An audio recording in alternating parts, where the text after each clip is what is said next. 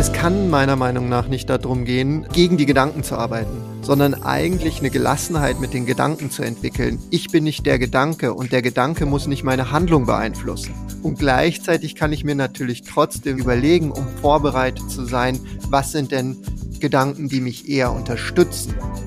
Hi und herzlich willkommen zu einer weiteren Episode von Besser beginnt im Kopf, dem Podcast, der dir dabei hilft, dein Glück selbst in die Hand zu nehmen. Ich bin Stefan, Gründer der Mindshine App und heute habe ich wieder einen Top-Experten für euch in der Show. Dr. Tom Kossack. Tom ist Sportpsychologe und betreut unser Eishockey- und Skinationalteam und wir sprechen darüber, warum mentale Stärke oft über Sieg oder Niederlage entscheidet, mit welchen Methoden du auch unter Druck deine volle Leistung abrufen kannst und darüber, wie du nach Niederschlägen oder Rückschlägen gestärkt zurückkommst. Viel Spaß beim Zuhören. Hallo Tom, ich freue mich sehr, dass du heute bei mir im Podcast bist. Wie geht's dir? Hallo Stefan, gut geht's mir. Ähm, bin gespannt, was wir, worüber wir heute uns austauschen, worüber wir reden. Äh, komme aus einer guten Woche. Äh, freue mich jetzt bei dir zu sein. Das freut mich, das freut mich. Ja, du darfst gespannt sein. Ich habe ein paar spannende Fragen für dich im Gepäck. Ähm, die spannendste aller Fragen hat weder was mit deinem Home-Turf zu tun, sondern die frage ich ähm, jeden Gast. Was bedeutet für dich Glück bzw. glücklich sein? Wow, gute Einstiegsfrage. cool, Glück. Ähm, Glück und glücklich sein. Also sind für mich zwei total unterschiedliche Dinge, weil mhm. ähm, Glück bedeutet, also ich habe so ein bisschen für mich die Idee oder das, das Motto, ähm, das Glück ist mit dem Tüchtigen. Also ich glaube, mhm. man kann sich Glück schon auch erarbeiten. Ich glaube nicht, dass man ähm, Glück hat im Leben einfach mal, also das hat man, ja, das kommt auf, aber ähm, das erarbeitet man sich, man aber arbeitet sich Chancen und dann mhm. kommt auch das äh, Glück dazu. Glücklich sein ähm, ist für mich vielleicht genau das zu machen, was man äh, machen will und da 100 Prozent ähm, dabei zu sein. Also da, da merke ich für mich mhm. persönlich, da bin ich am glücklichsten. Ich bin dann äh, glücklich, wenn ich die Dinge machen kann, die ich machen möchte und das wirklich leben. Und das kann im Privaten mhm. sein, aber natürlich auch im Beruflichen. Sehr schön, sehr schöne Definition. Da hast du auch schon einen Punkt so ein bisschen angesprochen. Da haben wir in der deutschen Sprache äh, also ich tue mir beispielsweise total schwer, das Wort Happiness aufs Deutsche zu übersetzen. Mhm. Ja, und wir bei Meinstein wollen ja jetzt auch nicht immer die ganze Zeit so denglisch darum äh, rumlaufen und ähm, überall englische Wörter verwenden, aber im Englischen hat das Wort Happy, Happiness eigentlich nichts mhm. mit Luck, ja. Glück zu tun. Ne? Genau, und ähm, deswegen bin ich, äh, bin ich froh, dass du halt uns noch deine Definition von glücklich sein gegeben hast, weil das ist eigentlich das, worauf ich äh, abzielen wollte. Und ich finde es ganz schön, wenn du sagst, du bist dann glücklich, wenn du das tust, was du tun möchtest, beruflich wie privat. Ich glaube, da, da können sich sehr viele Menschen drin sehen. Schön. Und äh, wenn ich dich so fragen darf, wie glücklich bist du aktuell so auf einer Skala von 1 bis 10? Wenn ich jetzt 10 sage, dann äh, ist kein Platz mehr nach oben. Aber ähm, hm. ich habe das Glück, ähm, in den letzten Jahren mir das erarbeitet zu haben, ähm, was ich immer tun wollte. Also für mich war immer das Ziel, mhm. äh, im Leistungssport zu arbeiten, mit Hochleistungssportlern zu arbeiten, daran in einem mhm. ganz gesunden Bereich Leistungen mitzugestalten, mitzuentwickeln, aber Leuten auch helfen zu können, wenn sie mal Schwierigkeiten haben, wenn sie Probleme haben. Und von daher ähm, bin ich so auf der beruflichen Ebene extrem extrem an dem Punkt, an dem ich sein möchte. Und mhm. es kommen immer wieder schöne neue Punkte auf. Äh, wir haben jetzt gerade ein Buch geschrieben, das ist jetzt gerade erschienen, das ist cool. Mhm. Wir haben äh, jetzt neue Räume, äh, in denen wir jetzt sind, die einfach wunderschön sind, äh, wir noch einräumen müssen. Aber ähm, so, also es entwickeln sich einfach die Sachen total schön und privat, ähm, ich habe einen gesunden kleinen Jungen mit zwei Jahren, habe eine äh, funktionierende mhm. Familie, bin da total happy. Also von daher, äh, ich wüsste nicht, wo noch so viel Platz nach oben ist, aktuell in der aktuellen Situation, wenn du mich jetzt mal so fragst, ohne darüber vorher so nachgedacht zu haben. Geil, finde ich super, freut mich. Ähm, dann äh, wirklich Glückwunsch, Glückwunsch dazu. Und witzigerweise, es hat auch noch nie jemand 10 gesagt, weil irgendwie niemand sich den, die Hoffnung verbauen wollte, dass es nicht vielleicht doch noch punktuell irgendwo nochmal besser sein ja. könnte. Aber vielleicht ähm, ist ja das schön. auch das Glück in dem Moment zu genießen ähm, und zu sagen, hey, jetzt für den Absolut. Moment ist es einfach total super. Ähm, und gar nicht so zu schauen, was ist denn morgen oder was könnte denn noch besser sein. Ja, ja also das ist ähm, ein absoluter Happiness-Skill sozusagen, einfach den Moment genießen genau. zu können. Ja? Weil ähm, ich habe mal eine Studie gelesen, da heißt es, hieß es irgendwie so, wir sind so über 80 Prozent unserer Gedanken sind entweder in der Vergangenheit oder in der Absolut. Zukunft. Das bedeutet, wir sind ja eigentlich fast gar nicht wirklich präsent das im Moment. Das ist total lustig, dann, dass du das sagst, weil ich bin jetzt gerade von einem Termin mit einem Klienten ähm, mhm. mit dem Fahrrad von meiner neuen Praxis hierher gefahren, weil ich hier jetzt äh, bei mir zu Hause gerade noch besseres Internet habe.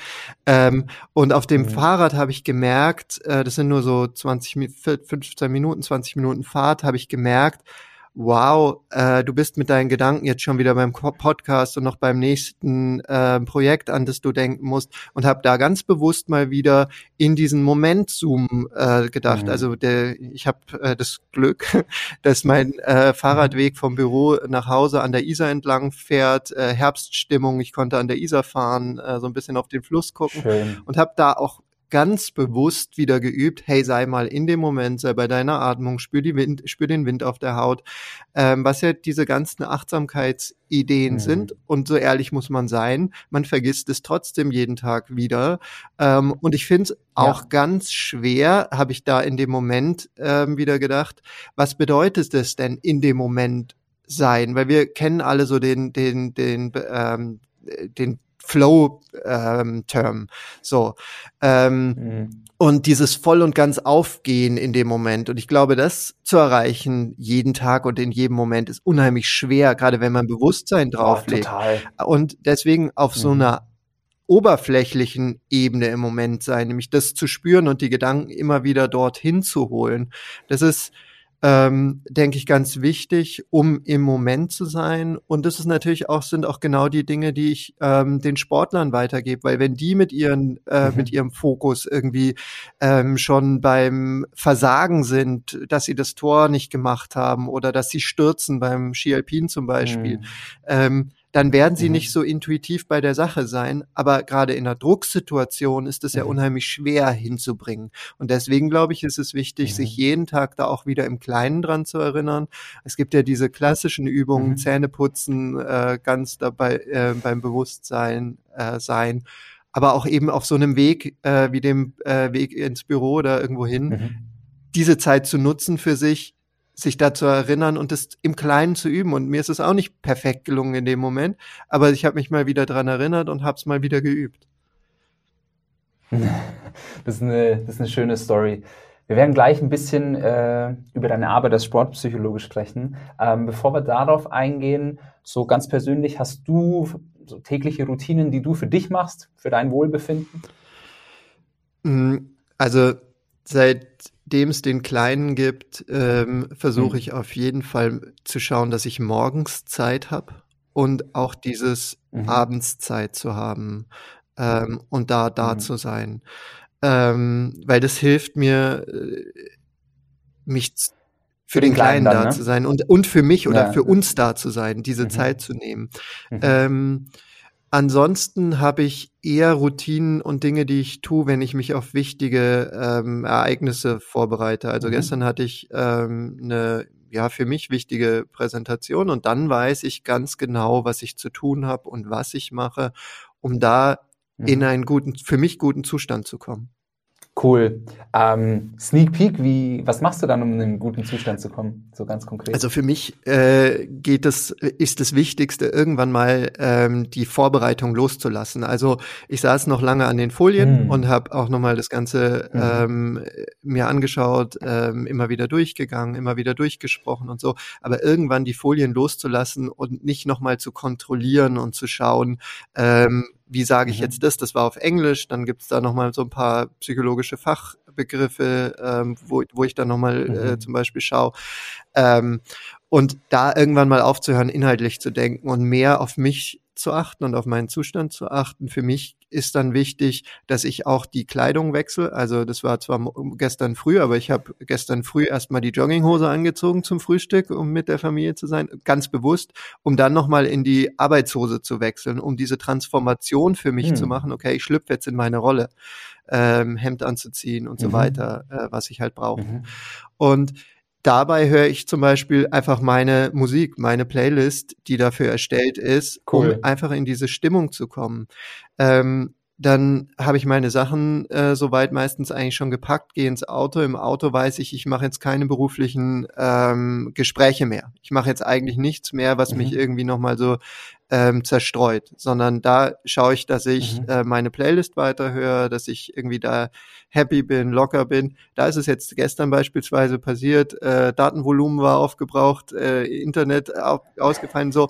Aber da weiß ich dann halt auch, okay, über sowas rege ich mich nicht auf und wechsle einfach ins Radio und weiß, mm, ja, da kommen dann auch irgendwelche Musiken und ich brauche nicht die perfekte Musik. Mir geht's darum, meinen Zustand zu behalten und die Gelassenheit zu behalten und mich jetzt über solche Kleinigkeiten nicht mehr zu ärgern, damit ich einfach entspannt mhm. beim Kunden ankomme ähm, und dann das Beste leisten kann, was ich bis dahin aufgebaut habe, aber nicht mehr.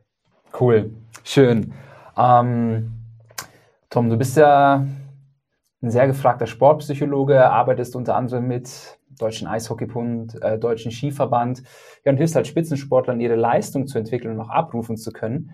Ich frage mich so, wie bist du dazu gekommen? Warst du früher selber mal Sportler oder wie bist du so, ähm, wie hast du die Leidenschaft entwickelt? Genau, also ich glaube, ähm, ohne so ein bisschen Sporthintergrund wird's nicht gehen. Also ich glaube, diese mhm. Leidenschaft für Sport, die braucht man schon immer. Ähm, Hab's aber ehrlich gesagt nie auf einem äh, professionellen äh, Level gemacht. Also ähm, mhm. ganz früher war ich beim Schwimmen, in der Jugend war ich dann eher beim Handball. Ähm, also habe mhm. sowohl Individualsportarten als auch Teamsportarten gesehen. Ähm, und hab aber bin dann Skilehrer gewesen so in der Schulzeit und habe so Kinderskikurse mhm. gegeben und da ist eigentlich so diese Idee von Motivation bei mir entstanden. Was ist das eigentlich? Und habe dazu in der Schule eine Facharbeit mhm. dann geschrieben über äh, Motivation von Kindern im Sport. Und das mhm. so war, war so in der zwölften Klasse und ab da hat mich das eigentlich nicht mehr losgelassen, dass ich gedacht habe, das ist eigentlich ein cooler Bereich. Äh, und da will ich eigentlich hin und habe dann ähm, überlegt, wie, wie wird man jetzt Sportpsychologe? Ähm, und es gibt eigentlich zwei Wege. Es gibt den Weg über die Psychologie, dass man ein Psychologiestudium macht oder dass man mhm. über den Sport geht, Sportstudium und danach kann man eine Zusatzausbildung zum Sportpsychologen, zur Sportpsychologin machen. Mhm. Und ähm, bei mir hat es mit dem NC nicht so ganz gepasst. Also ich glaube, der war damals 1,1, das äh, die Eingangsbeschränkung oh für Psychologie. Ähm, das war also ganz knapp vorbeigeschrammt. also war schon eher weiter weg.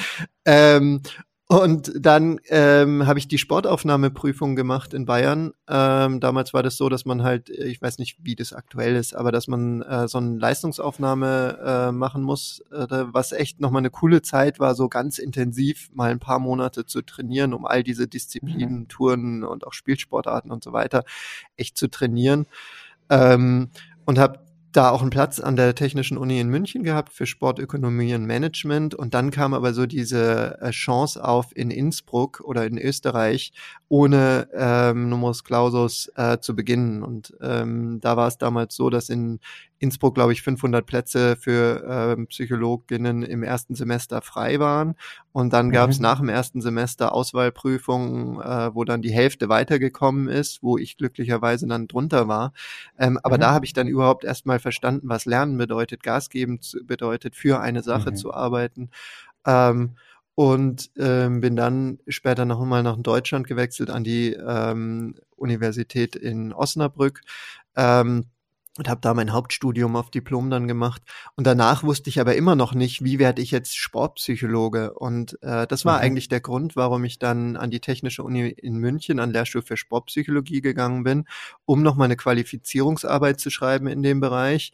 Also meine mhm. Doktorarbeit dann im äh, Endeffekt und um Leute im Feld kennenzulernen äh, mhm. die da arbeiten. Und das ist eigentlich ganz gut aufgegangen. Ähm, ich habe da 2011 an der äh, TU begonnen, habe dann auch die Leute kennengelernt, mit denen ich jetzt die Firma Sportpsychologie München habe. Ähm, mhm. Und ähm, bin dann halt über die letzten Jahre mehr und mehr so reingekommen. Hat, man hat dann erstmal kleine Projekte am Anfang und es hat sich dann mehr und mehr so aufgebaut und bin jetzt ja in der äh, komfortablen Situation eigentlich wirklich auf coolem Niveau die Sportpsychologie zu machen, auf einem sehr professionellen Niveau. Ähm, das bedeutet nicht, dass ich nur mit Profis arbeite, sondern auch mit Nachwuchssportlern, äh, teilweise auch Amateuren mhm. äh, und eben auch in anderen Bereichen. Mhm. Cool, schön. Danke, dass du uns da ein bisschen ähm, hast teilhaben lassen, wie man so zum Sportpsychologen werden kann. Das ist auf jeden Fall kein vorgezeichneter Weg, den muss man sich selbst erarbeiten, so ein Stück weit. Genau. Ähm, jetzt bin ich aber schon äh, gespannt, so wie du mit deinen, nennt man das Klienten oder ja, wie du mit deinen Klienten einfach arbeitest. So was, was bedeutet es überhaupt, mental stark zu sein? Das ist eine total coole Frage und die stelle ich ehrlich mhm. gesagt so in so Einstiegsseminaren ganz oft. Ähm, und das Wirklich? ist ähm, da ich mache das immer in zwei Bereichen, nämlich was bedeutet mentale Stärke und ähm, da mhm. kann jetzt jeder eigentlich auch mal so mitdenken für sich, was bedeutet für mhm. mich mentale Stärke, weil das ist natürlich so ein Sammelbegriff, der auch mit ganz vielen anderen Konzepten wie Resilienz äh, mhm. zum Beispiel eine starke Schnittmenge hat und so ganz trennscharf ist das natürlich nicht. Ähm, gibt ähm, so zum Thema mentale Ta Mental Toughness natürlich schon auch Konzepte, die verschiedene Säulen dann auch vorschlagen. Aber zum Schluss ist es ein Sammelbegriff von verschiedenen ähm, Bereichen. Also das ist der eine Teil. Und der andere Teil ähm, sind die Tools. Was für Tools habe ich eigentlich, um zu dieser mhm. mentalen Stärke zu kommen? Ähm, was an Antworten oft kommt, und ich werde es jetzt sicherlich nicht erschöpfend ähm, darstellen können, ist aber so das mhm. Vertrauen in die eigene Person, das Vertrauen in die eigenen Fähigkeiten, mhm. ähm, ein Umgang mit schwierigen Situationen, mit Rückschlägen, mit Frustrationen, mhm. mit Niederlagen ist auch immer ein wichtiger ähm, Bereich vielleicht auch ähm, an Dingen dran zu bleiben, wenn Schwierigkeiten auftauchen, also nicht sofort mhm. aufgeben. Ähm, auch das denke ich äh, mentale Stärke. Für mich ist es auch ein Stück immer offen zu bleiben äh, für neue Impulse, weil manche Sportler ähm, meinen, sie sind total mental stark und haben ihren starken Kopf. Das ist auch gut so, dass sie irgendwann wissen, was sie mhm. wollen und wie sie es haben wollen und trotzdem neue Impulse zuzulassen, ähm, um sich weiterzuentwickeln. Also der Bereich mhm. Entwicklung ist für mich auch nochmal ein ganz spannender für die mentale Stärke. Und ganz klassisch würden wir natürlich sagen, mentale Stärke bedeutet auf den Punkt Leistung abrufen in der Drucksituation. Mhm. Cool. Das hast du eigentlich recht bildlich umschrieben. Hast du Lust, dass wir da so in die einzelnen Bereiche mal so ein bisschen reingehen? Total gern. Cool. Das erste, was mir, ähm, was du gesagt hast, war Vertrauen in die eigene Person, Vertrauen in die eigene Stärke. Mhm. Ähm, wie baue ich das üblicherweise auf? Oder was, was hindert mich daran, an mich selbst zu vertrauen? Mhm. Es sind, genau, es sind ja eigentlich so verschiedene Bereiche, nämlich einmal mhm. das Vertrauen in die Fähigkeiten, und mhm. dann auch das Vertrauen in die eigene Person, zum Beispiel mhm. das Vertrauen mit Niederlagen umgehen zu können. Mhm. Ja, das ist für mich auch eine ganz wichtige Art des Selbstvertrauens, schwierige mhm. Situationen meistern zu können, also eher so auf so Persönlichkeitseigenschaften oder Persönlichkeitsebene, mhm. aber eben auch dieses ganz klassische, klassische, was man vielleicht was die meisten als Selbstvertrauen verstehen, das Vertrauen in die Fähigkeiten, dass man die Skills drauf hat. Ähm, mhm. Und da sind ja die Sportler oder die Personen, mit denen ich arbeite, die ähm, zweifeln plötzlich am Start daran oder äh, die Aufmerksamkeit hm. rutscht ganz schnell auf das Scheitern, auf den Misserfolg, auf die Bewertung, auf die Erwartungen, die ich mir natürlich auch mache.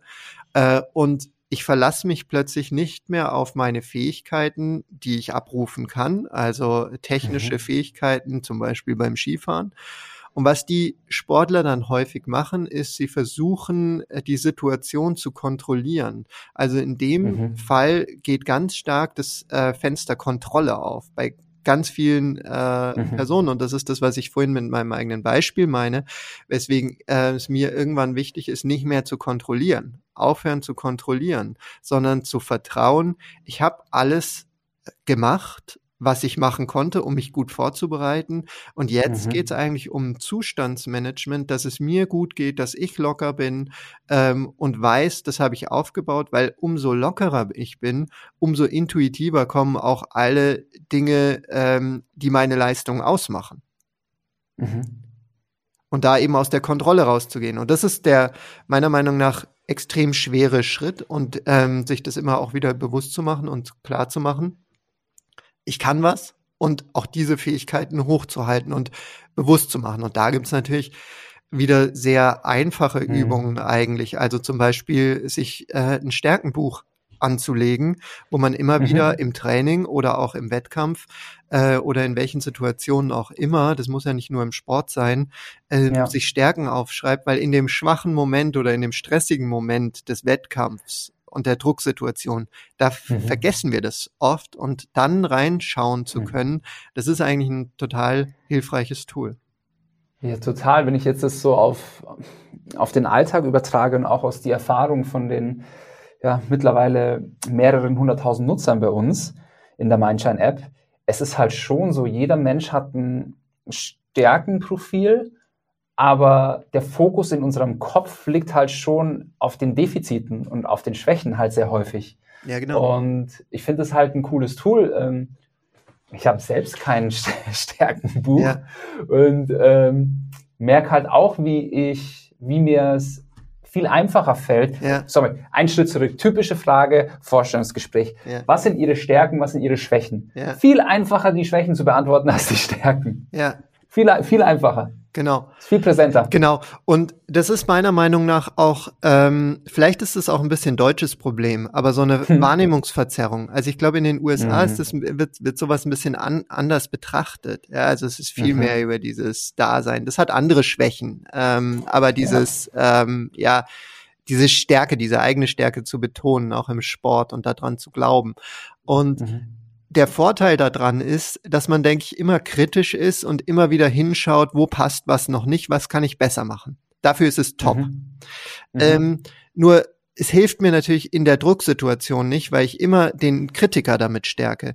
Und wenn ja. ich in so ähm, Workshops oder auch Trainerfortbildungen bin, dann habe ich oft so, ein, so eine Folie, ähm, wo vier Rechnungen draufstehen. Ganz einfache Rechnungen. Drei plus mhm. drei ist sechs. Drei minus drei ist eins. Drei geteilt durch drei ist eins. Drei ähm, mal drei ist neun. Und dann fällt den meisten sofort auf, drei minus drei, hä? Ist doch nicht eins. Ist doch null. Ist mir auch aufgefallen. So. Und, und es ist halt in unserem Denken, wir sind so stark, den, da drin den Fehler zu sehen, das wird uns in der Schule eingeprügelt. das wird uns aber auch den Sportlern im Sport eingeprügelt. Ähm, also mhm. es wird, wir werden immer wieder darauf hingestupst, den Fehler zu sehen, anstatt ähm, unsere Wahrnehmung auch so ein bisschen zu verändern und den, den positiven Teil zu sehen oder das, was halt schon gut funktioniert.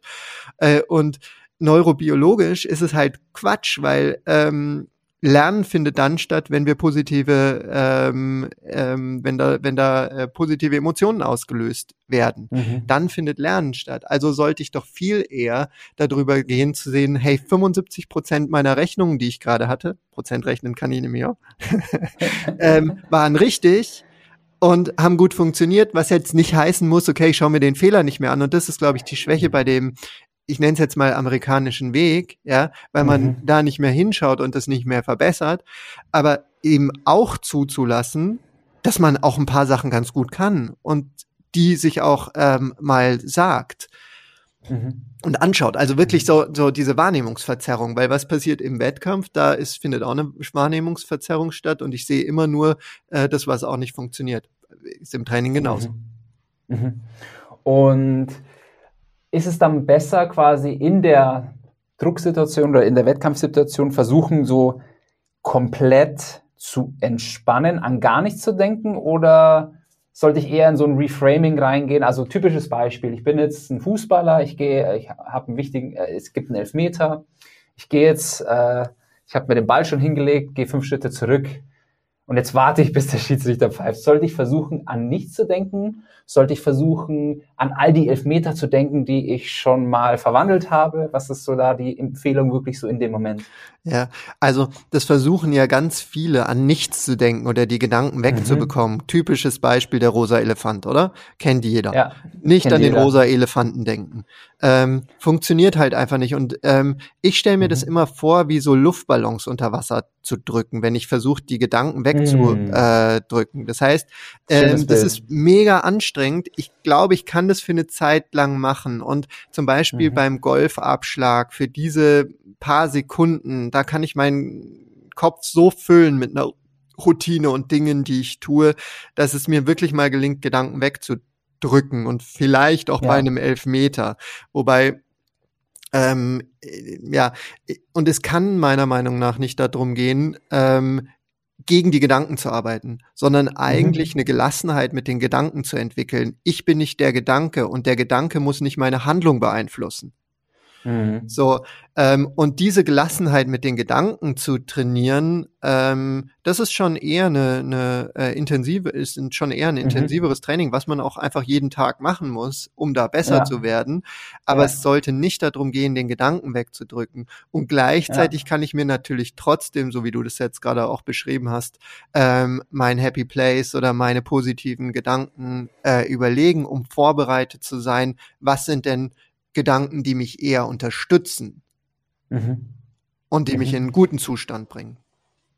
Verstanden. Also das ist dann wahrscheinlich auch wieder so ein bisschen ähm, Vorbereitung äh, ist dann hier auch wieder wahrscheinlich der Schlüssel zum Erfolg. Ja, also dass ja. man nicht quasi diese, dieses eine Tool hat, was jetzt Snap ja. in diesem Moment halt äh, die Wirkung bringt. Ja. Weil das, was du beschrieben hast, ist für mich eigentlich die Definition von Achtsamkeit, so die Erkenntnis, Total. du bist nicht deine Gedanken, ja. du bist derjenige, der deine Gedanken beobachtet. Genau. Und, und, und, und das ist ja, das bedarf ja wirklich auch intensiveren und längerfristigen Trainings, genau. dass man da mal zu so einem Zustand hinkommt, wo man das akzeptieren kann, wo man das ja. beobachten kann, ohne es zu bewerten. Ja.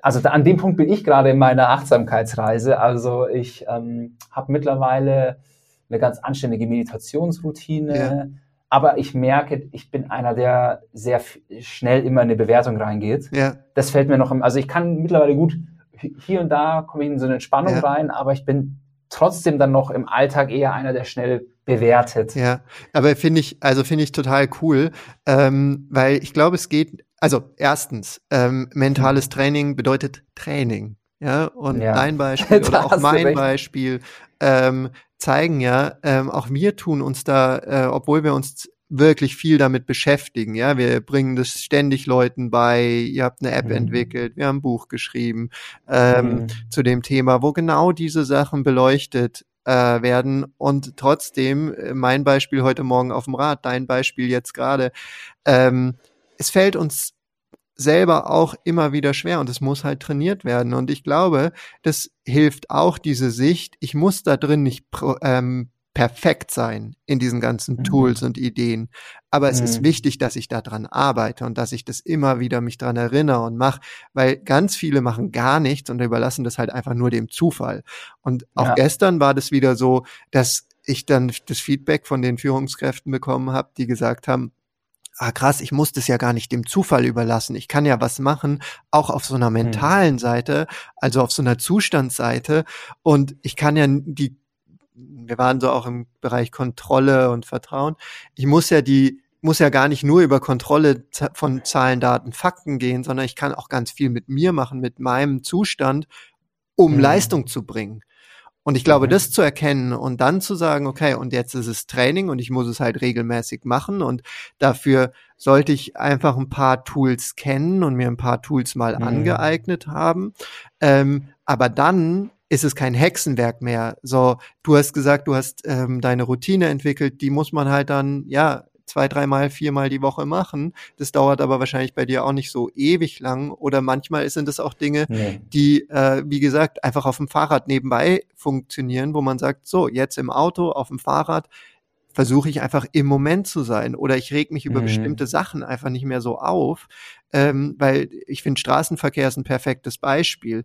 Oder da oh, passieren ja. doch ständig Dinge, die uns aufregen, ähm, wo auf der Autobahn jemand irgendwie, keine Ahnung, von hinten anblitzt und so und du hängst da vorne und denkst dir, Alter, ähm, so, und erschri man erschrickt und diese Emotion oder diese Gedanken, der, den ersten Gedanken kriege ich ja auch nicht mhm. weg. Aber es liegt ja an mir, wie lange ich mich da in meinem negativen Fluss dann aufhalte oder inwieweit ich dann, sobald es äh, die Möglichkeit gibt, wieder rechts rüberfahre und ähm, dann einfach für mich sorge, dass es mir wieder gut geht. Mhm. Absolut. Ähm, speaking of Training, ja, also lass uns nochmal bei diesen Trainingsgedanken ein bisschen festhalten. Ähm, ich habe so das Gefühl, dass ich auch von dir noch ein paar Tools lernen kann. Ähm, was sind denn so, sag ich mal, die Tools, mit denen man jetzt am besten anfangen kann, so die verschiedenen Elemente, sag ich mal, von mentaler Stärke irgendwie zu trainieren? So ganz konkret, so zwei, drei Tools, mhm. wo du sagst, die sind, die sind so also wir waren Evergreens. Jetzt, ja, also okay. Ähm, was mir oder wir waren jetzt sehr stark in diesem Gelassenheits ähm, genau. Ding, da können wir gleich noch mal ein bisschen reinschauen, was für mich von dem, über was wir jetzt auch gerade äh, ganz mhm. stark gesprochen haben, äh, wenn wir vor diesem Hintergrund Performing Under Pressure, also in der Leistungssituation genau. ähm, die, die Leistung abzurufen, ähm, mhm. dafür, da habe ich so ein, das sind eigentlich zwei unterschiedliche Übungen oder zwei cool. ähm, ähm, Übungen, die so zusammenhängen. Eigentlich geht es mhm. um Routinen. Ähm, ja. Ich nenne das Ganze aber äh, Performance Cocktail und Performance Tunnel. Im Performance Cocktail definiere ich mal meinen Zustand, in dem ich in einer bestimmten Drucksituation sein möchte. Also nehmen wir mal deinen Elfmeter, den du vorhin angesprochen mhm. hast. Ja? Dass der Schütze, die Schützin mir erstmal beschreibt, wie möchte sie sich denn in der Situation fühlen? Ja, also mhm. was sind da, was ist da der perfekte Zustand? Ähm, weil es geht ganz oft eher darum, ich will die Nervosität weghaben. Mhm. Für mich ist aber total wichtig, dass wir die Angst, die Nervosität integrieren und akzeptieren, dass das ein Teil meines mhm. Cocktails mhm. ist, wenn ich, weiß ich nicht, ähm, wirklich in einem Champions League Finale 70.000 Zuschauer im Stadion und noch mal ein paar Millionen vor dem Bildschirm. Wenn wir mhm. mal so ein Szenario nehmen, ja, ähm, es ist unrealistisch, dass da irgendeine Person nicht nervös ist, mhm. meiner Meinung nach.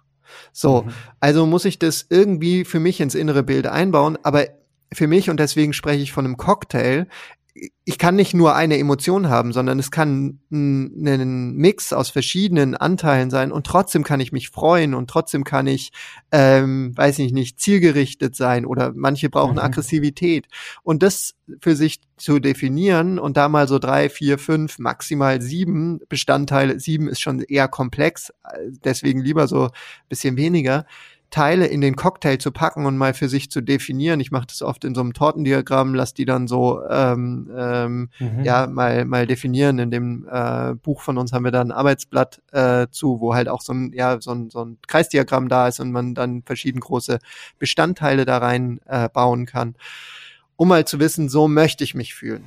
Und mhm. dann im nächsten Schritt zu überlegen, was kann ich denn dafür tun, um mich so zu fühlen?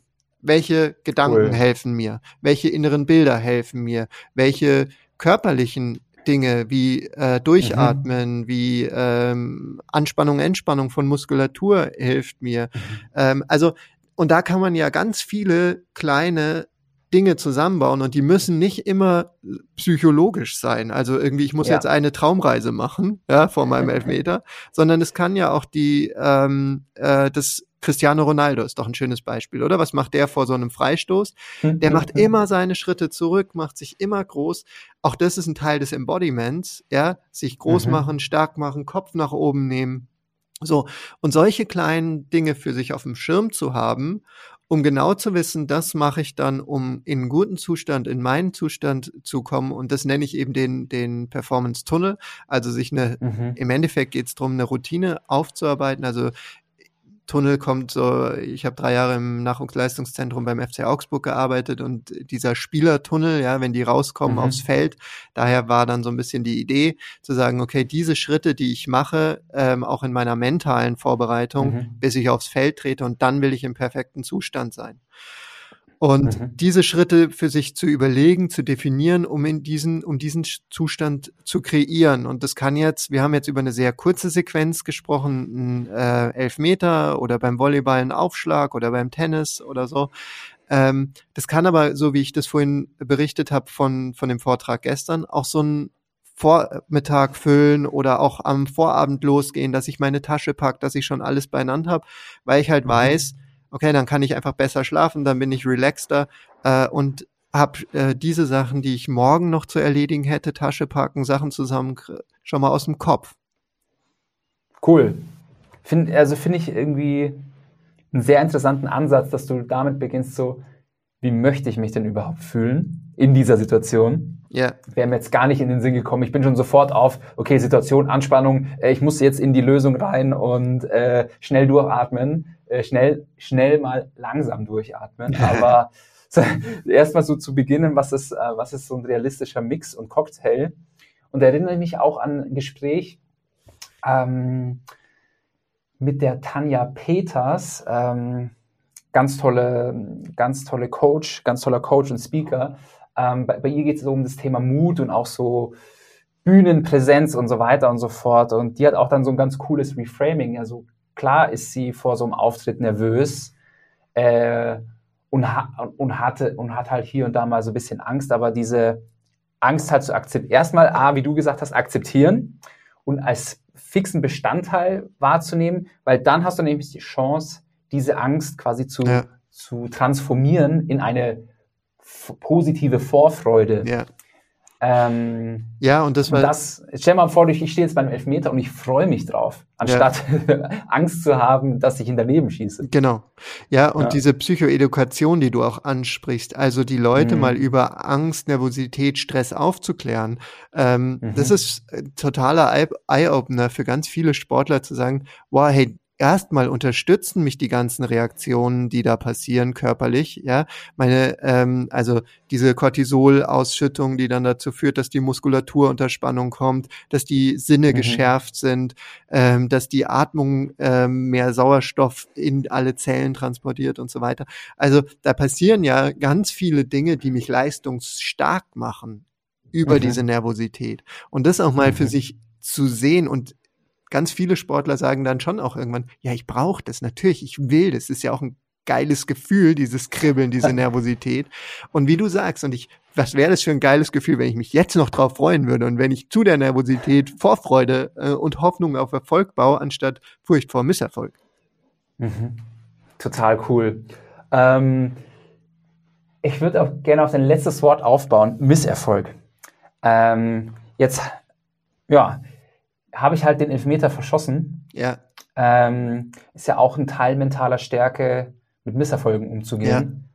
Was, was würdest du mir dann empfehlen? Jetzt habe ich so meine natürliche Reaktion ist, boah, ey, Stefan, war eh klar, dass du den versemmelst. Immer wenn es drauf ankommst, kommt, äh, dann, dann äh, versagst du, ähm, war ja klar und so weiter und so fort. Aber wie schaffe ich es gut, mit Niederlagen umzugehen? Ja. An der Stelle muss man natürlich immer Bastian Schweinsteiger zitieren. ähm, der hat tatsächlich mal einen geilen Satz gesagt. Also echt weiß nicht, warum ich Bambi-Verleihung geguckt habe, da hat er irgendeinen Preis gekriegt. Und äh, er hat gesagt, bevor man zu einem großen Champion wird, muss man lernen zu verlieren und die richtigen Schlüsse daraus ziehen. Und das sind hm. genau die zwei Steps, die ich eigentlich auch immer im Kopf hatte. Und als er den Satz gesagt hat, hm. ich weiß nicht, wo er den her hat und wie der den so auf den Punkt gebracht hat, es war aber echt geil, ist mir so, habe ich gedacht, wie kann man so geil sagen? So. Ähm, mhm. Und es geht genau um diese zwei Dinge ich muss verlieren lernen. Und natürlich lässt sich das als Weltmeister und Champions League-Sieger im Nachgang äh, leicht sagen, ja. Ähm, aber dieses Finale da Horm, äh, oh, ja. die hatten, ähm, wo sie, wo sie verloren haben. Und das muss, dieser Stachel, der, ich glaube, der sitzt richtig, richtig tief. Und ähm, mhm. dann mit dieser Niederlage umgehen zu können und auch mal, ich muss nicht sofort danach äh, wieder tough sein und rausrennen und sagen, ja, und ich bin trotzdem der Dickste, ähm, sondern ähm, sich Zeit zu nehmen, diese Emotionen zuzulassen, die die, die Frustration zuzulassen, die ja auch zeigt, ich habe was anderes erwartet. Also Emotionen sind ja immer informationsgebend und handlungsleitend. Das heißt, mhm. das sagt mir, die Information äh, oder die Emotion sagt mir, ich habe das, was ich mir vorgenommen habe, nicht erreicht. Mhm. Und da darf ich frustriert sein, da darf ich traurig sein, da darf ich sauer sein, was auch immer. Ähm, mhm. Und das ist so der erste Schritt, dieses, diesen Cool Down nach der Niederlage ähm, und dafür sich vielleicht auch, wie, wie in dieser, ich habe jetzt gerade über diesen äh, Performance Cocktail und den Tunnel gesprochen, das ist ja so eine ähm, Art, in diesen Zustand reinzukommen. Ähm, mhm. Und genauso mir eine Routine für nach dem Wettkampf, äh, wir haben das ganz stark in dem Kapitel Wettkampfmanagement äh, beschrieben, eine Routine zu haben, wieder rauszukommen. Und mhm. durch das Auslaufen bei den Sportlern oder durch das Duschen, ich hatte mal beim, beim FC Augsburg einen zwölfjährigen Fußballspieler, der hat mir gesagt, er, er hat den Sorgenabwascher unter der Dusche äh, waschen, wäsch, das war so genial, weil das ist eine, das würde ich nie einem Sportler empfehlen, macht den Sorgenabwascher, da wird mir jeder einen Vogel zeigen. Aber wenn mir ein Zwölfjähriger sowas sagt und wie er spürt, wie so alles von ihm runtergeht, äh, geht, all der, all die Anspannung, es ist halt genial. Und ähm, hm. das als Zwölfjähriger schon so zu spüren und klar zu haben und sich bewusst zu machen.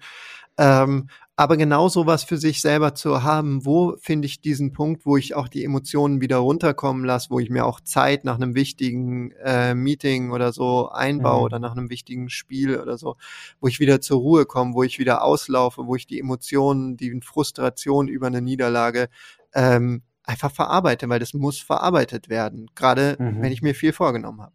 So, das ist der erste ähm, Teil auch von dem Satz, bevor man zu einem großen Champion wird, muss man lernen zu verlieren.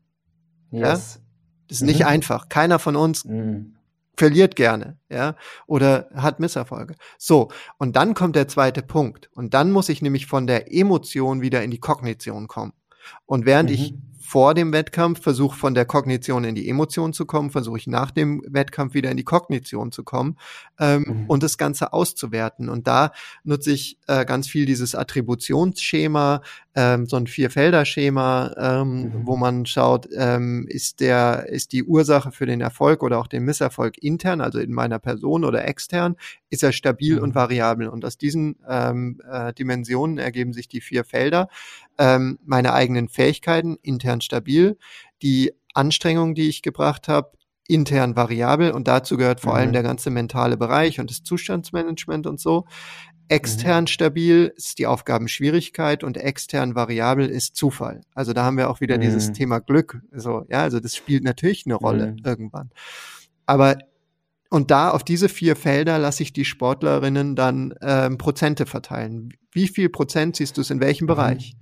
um mhm. dann wieder Ideen zu haben, an welchem Bereich kann ich arbeiten. Muss ich mehr trainieren? Muss ich mir einfachere Wettkämpfe ähm, suchen? Oder muss ich damit umgehen können, dass ich bei schweren Wettkämpfen ähm, nicht mehr den Erfolg habe, wie ich ihn bei leichteren Wettkämpfen hatte? Ähm, muss mhm. ich in die mhm. Akzeptanz gehen, weil, äh, keine Ahnung, die hatte in dem Spiel die Gegnerin extrem viele Netzroller beim Tennis beispielsweise oder es ist irgendwas mhm. passiert. Ähm, oder muss ich an meinen, ähm, also an meiner Psychoregulation, oh, jetzt pack da aus, äh, arbeiten und so meinem Zustandsmanagement arbeiten. Und dann mhm. habe ich eigentlich immer schon wieder Antworten. Und dann führt es ähm, wieder zurück in die Planung für den nächsten Wettkampf und damit mhm. baue ich meiner Meinung nach auch eine extrem ähm, gute Lernkultur auf. Und ich sage ja. da an der Stelle bewusst Lernkultur, nicht Fehlerkultur, ja, ähm, sondern dass es Schön, ein lebenslanges ja. Lernen ist äh, und ich kann sowohl aus Erfolgen was lernen und sollte diese Analyse für mich machen, als auch aus Misserfolgen. Cool. Ähm, Finde ich einen mega niceen Prozess. Also den habe ich mir schon jetzt äh, gedanklich notiert und werde den mal für mich so aufarbeiten, weil es ist so ein cooler Zweiklang, ja. Und er, es hat auch irgendwie was, was, was, was Menschliches. Es erlaubt mir halt mich auch echt auf gut Deutsch Scheiße zu fühlen, wenn ich es einfach ähm, die Leistung nicht abgerufen habe oder es einfach aus irgendwelchen anderen Gründen nicht geklappt hat und dann aber so aus diesem Misserfolg in so eine in so eine Wachstumsphase reinzugehen ja, und auch ein Tool dafür zu haben, wie man halt es auch vernünftig bewertet und nicht irgendwie irrational bewertet. Ähm, das ist cool. Das gefällt mir sehr gut. Danke dafür. Ähm, ich gucke gerade so ein bisschen auf die Uhr. Wir neigen uns langsam gegen Ende unserer Zeit. Und ähm, wie jeden Gast möchte ich auch dir noch äh, zwei Abschlussfragen stellen. Und zwar die erste ist, wenn du die Google-Startseite für einen Tag hättest, welche Message würdest du da drauf packen? hm. Vielleicht dieses genießt den Moment. Mhm. Ja, dem gibt es nichts hinzuzufügen. Ja, wir haben es ja eingangs, äh, eingangs haben wir genau darüber gesprochen. Genau. Also ähm, jetzt mit mit einem anderen Hintergrund würden wir vielleicht noch mal zwei, drei andere. Aber ich finde, ja, machen wir, bleiben wir dabei. Genießt den. Nee, absolut, absolut. Ähm, vielleicht schenke ich dir irgendwann noch mal, noch mal einen, einen Tag die Startseite, dann darfst du noch mal was dir ausdenken. Aber ähm, das ist absolut eine, eine Message, die die Welt braucht. Und jetzt mal abschließend, du hast schon von äh, Büchern von dir äh, er erzählt. Also wo finden jetzt die Zuhörer mehr über dich raus oder mehr über die Themen, die du vermittelst? Genau, also ich glaube, am einfachsten ist es über unsere Homepage zu äh, kommen, sportpsychologiemünchen.de. Äh, da ist auch unser neues Buch ähm, verlinkt. Wir haben einen kleinen Shop da reingebaut. Äh, das neue Buch Mentales mhm. Training im Leistungssport Teil 2 findet man aber auch überall wo es Bücher gibt. Mhm. Cool. ähm, genau. Ähm, und ansonsten natürlich auch bei allen Social Media Kanälen, LinkedIn, Sing. Okay, cool. Und so weiter. Schön, machen wir. Wir packen die Links auch in die Show Notes, dann ist es ein bisschen leichter für euch, äh, da direkt hinzukommen. Ja, ganz lieben Dank, Tom, für deine Zeit und für dein Wissen, was du mit uns geteilt hast. Ähm, ich habe mal wieder mega viel mitgenommen. Danke dafür. Danke dir, hat mir echt mega Spaß gemacht. Danke, Stefan. Super, bis bald. Ciao. Ciao. Das war ein super cooles Gespräch mit Tom, welches mich total inspiriert hat. Hier sind für euch meine Top 3 Learnings aus dem Gespräch. Erstens, Achtsamkeitstraining macht sich insbesondere auch in Drucksituationen bezahlt. Und zweitens, um in wichtigen Momenten auf dem Punkt genau da zu sein, brauchst du eine für dich ideale Routine. Und dabei beginnst du zuerst damit, dir zu überlegen, wie du dich denn in dieser Situation oder in solchen Situationen fühlen möchtest. Basierend darauf erarbeitest du dann die passenden Bestandteile für deine Routine. Und drittens, in jeder Niederlage liegt so viel Wachstumspotenzial und der Schmerz, den man in, kurz nach diesen Momenten einfach fühlt, ist ein wichtiger Bestandteil, den du auch zulassen darfst. Denn erst dann kannst du die richtigen Schlüsse daraus ziehen und gestärkt daraus hervorgehen. Passend zu dem Gespräch mit Tom empfehle ich dir den Coachingplan Strahle vor Selbstbewusstsein in der Mindshine App. Dort findest du kurze, aber effektive Übungen, wie du auch in schwierigen Momenten an dich selbst glaubst. In diesem Sinne, bis zum nächsten Mal. Danke fürs Zuhören und let your mind shine.